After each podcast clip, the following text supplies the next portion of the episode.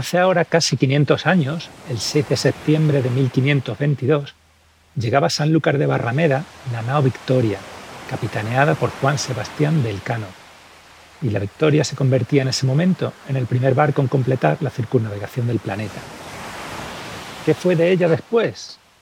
Pues se sabe desde los años 80 que la Victoria, tras su vuelta, fue vendida por la corona en Sevilla en pública subasta. Allí la compró un mercader y parece ser que la nao siguió surcando el océano varios años más. Sin embargo, en esa venta no se incluyó el armamento que llevaba la nave. Entonces, ¿qué fue de él? La respuesta se encuentra en un apunte contable de la Casa de la Contratación que encontré en un legajo del Archivo de Indias hace unos meses y que por lo que parece había pasado desapercibido hasta ahora. No es muy largo, así que lo voy a leer primero entero y luego lo voy aclarando poco a poco. El que escribe este apunte es el contador, o como se dice ahora en España, el contable de la Casa de la Contratación de Sevilla.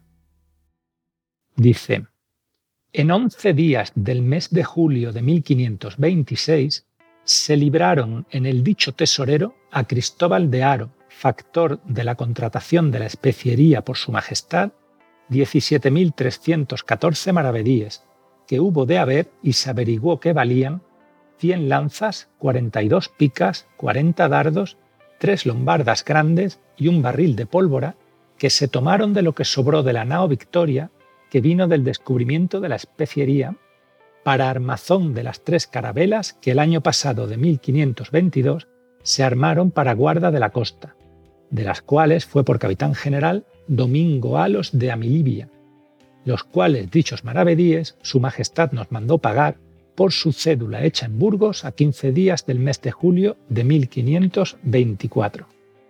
Vamos entonces por partes. Dice el contador que en 1526 se libraron, esto quiere decir que se le pagaron, en el dicho tesorero a Cristóbal de Aro, factor de la contratación de la especiería, una cierta cantidad de dinero. Lo que nos está diciendo el contador es que su colega, el tesorero de la Casa de la Contratación de las Indias, le pagó ese dinero a otro funcionario de la corona, que se llamaba Cristóbal de Aro, y que trabajaba en la otra Casa de la Contratación que había en España en aquel momento. Porque efectivamente en esos años, en La Coruña, funcionó una Casa de la Contratación de la Especiería, que fue cerrada poco tiempo después. Entonces, el apunte contable después nos dice a qué corresponde ese dinero.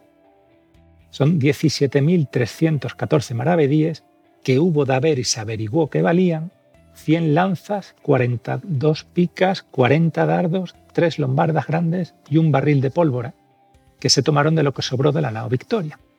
Aquí tenemos la lista completa del armamento con el que regresó la nao de Juan Sebastián del Cano a San Lucas.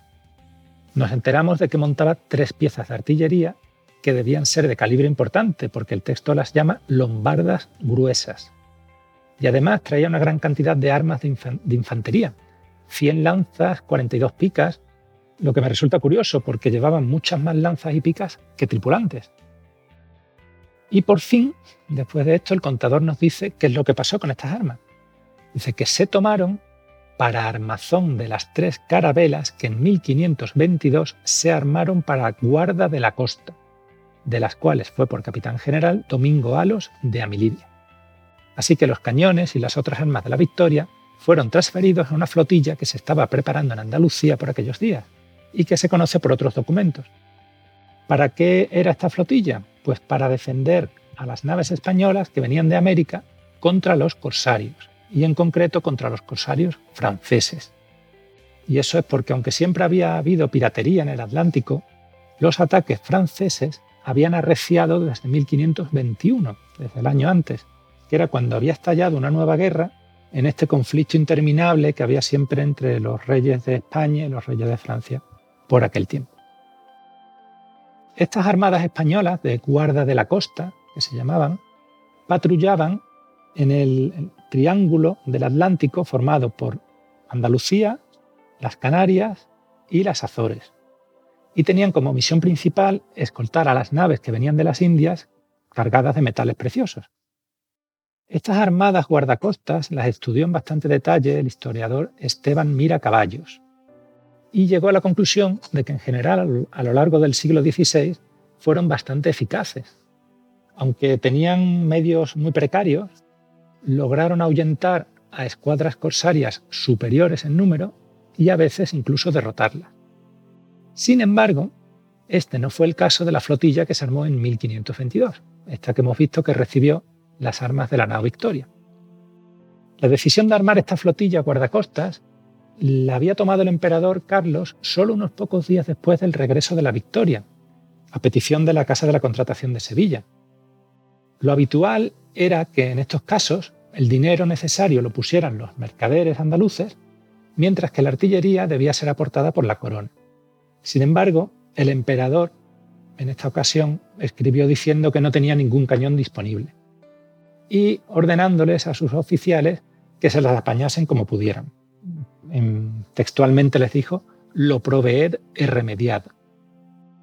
Entonces, por ejemplo, les sugería que le pidieran prestados cañones a los nobles de Andalucía, al duque de Medina Sidonia y a otros aristócratas que tenían su propia artillería. Entonces, esta situación explica por qué la Casa de la Contratación echó mano inmediatamente del armamento que llegó con la nao Victoria. En noviembre de ese año, de 1522, o sea, dos meses después de, la llegada de la nao Victoria, se tuvo noticia en Andalucía de que Hernán Cortés había enviado un gran tesoro desde México, pero que las dos naves que lo traían se habían refugiado en una de las islas Azores. Este tesoro era el botín de la conquista de Tenochtitlán, la actual Ciudad de México, que incluía el legendario tesoro de Moctezuma. La corona ordenó que acudieran a las Azores a recoger estas riquezas pues las naves de la Armada Guardacostas que se estaba armando en Sevilla, que ya contaba con tres carabelas y que se puso al mando de Domingo Alos de Amilibia. No sé en qué fecha partió la Armada exactamente, pero tuvo que ser antes del 23 de febrero de 1523, porque ese día el contador de la casa escribió a la corte informando de que las carabelas de Amilibia ya iban de camino para los Azores y que en Sevilla estaban armando otros dos navíos, de mucho mayor tonelaje para que fuesen también a las Azores y viniesen juntos con las tres carabelas. El 15 de mayo, unos tres meses después, llegó la flotilla de Amilibia a las Azores. Allí se encontraron con los capitanes de las dos naves enviadas por Cortés, que se llamaban Antonio de Quiñones y Alonso Dávila. Estas naves debían estar hechas polvo porque en vez de navegar los cinco barcos juntos, se decidió transferir el, tesoro y la gente de esas carabelas a las tres carabelas de Amilibia y que navegaran a Sevilla solo ellas. Decidieron también no esperar a las dos naos que se estaban armando en Sevilla, estos dos grandes navíos mejor armados, porque no se sabía cuándo podían llegar, y es que había problemas financieros. Así que, con todo el mundo a bordo, las tres carabelas de Amilibia pusieron rumbo a la península ibérica en concreto, se dirigieron a las costas de Portugal porque pensaban que allí estarían más seguros. Pero al anochecer del 28 de mayo, cerca del cabo de San Vicente, que es el pico del sudoeste de la península ibérica, para el que no lo conozca, una escuadra de seis naves corsarias interceptó a los españoles. Eran franceses y los mandaba Jean Fleury, de la ciudad de Dieppe, en Normandía. El capitán Amilibia, a pesar de la inferioridad manifiesta de 6 contra 3, decidió presentar combate. Los franceses atacaron y lograron capturar dos de las tres naves españolas. Hubo muchos muertos, entre ellos Antonio de Quiñones, el enviado de Cortés. El capitán Amilibia perdió los dos brazos y fue hecho prisionero. Un hijo suyo murió luchando. Los prisioneros fueron llevados a La Rochela, en Francia. Allí, Alonso Dávila, que había sobrevivido, escribió una carta al emperador que se conserva y es gracias a ella que conocemos muchos de los detalles de esta historia. La tercera carabela española logró huir, sin embargo, pero para ello tiró casi toda su carga por la borda. Consiguió refugiarse en el puerto de Santa María, cerca de Cádiz, y desde allí su capitán, Martín del Cantón, informó del desastre al conde de Osorno, que era el gobernador de Sevilla. El conde, a su vez, le escribió una carta al emperador que se ha conservado. Esta era la primera vez que una armada guardacostas sufría una derrota catastrófica, y por lo que sabemos, también fue la única. Así que las armas de la victoria no le trajeron suerte precisamente. Según Esteban Mira, este historiador que mencionaba antes, los franceses capturaron un botín de 62.000 ducados de oro, 600 marcos de perlas y 2.000 arrobas de azúcar. El cronista Pedro Mártir, de, o sea, contemporáneo de estos acontecimientos, cifró las pérdidas en nada menos que 600.000 ducados. No sabemos si es una exageración, es 10 veces más de lo que dice Esteban Mira. En cualquier caso, el oro de Moctezuma había caído en manos de los corsarios franceses y de su rey, Francisco I. Pero, ¿qué pasó después con los cañones de la Victoria? Puede ser que se salvaran si iban a bordo de la carabela de Martín del Cantón, la que huyó. En ese caso, volverían a cruzar el mar pronto, porque esta carabela fue enviada urgentemente a las Azores. El conde de Osorno, que se encargaba ahora también de la organización de las armadas guardacostas, dijo que como esta carabela estaba bien artillada, sería un buen refuerzo para las dos naos que por fin habían partido hacia las Azores poco antes, por desgracia demasiado tarde para socorrer a Milibia.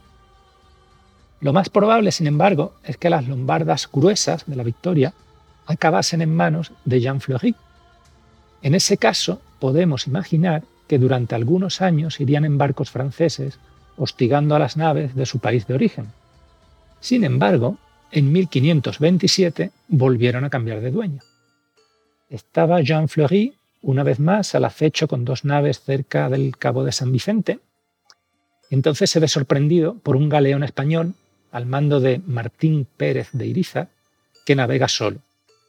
Entablan combate y tras dura lucha, Fleury se rinde y es llevado a Cádiz.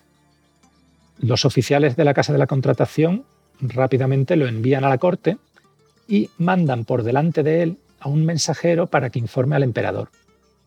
Lo habitual en estos casos era enviar a la tripulación, a los marineros de estos navíos piratas, a galeras, pero a los capitanes, a los oficiales, la gente que podía tener dinero, se les pedía un rescate.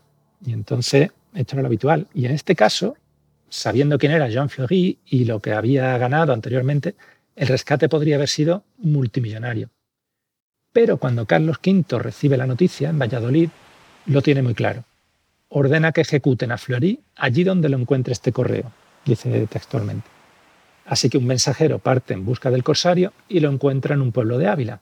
Allí lo ahorcan inmediatamente. Y así termina sus días el pirata que robó el tesoro de Hernán Cortés y que sin saberlo se enfrentó a los cañones que habían sido los primeros en dar la vuelta al mundo.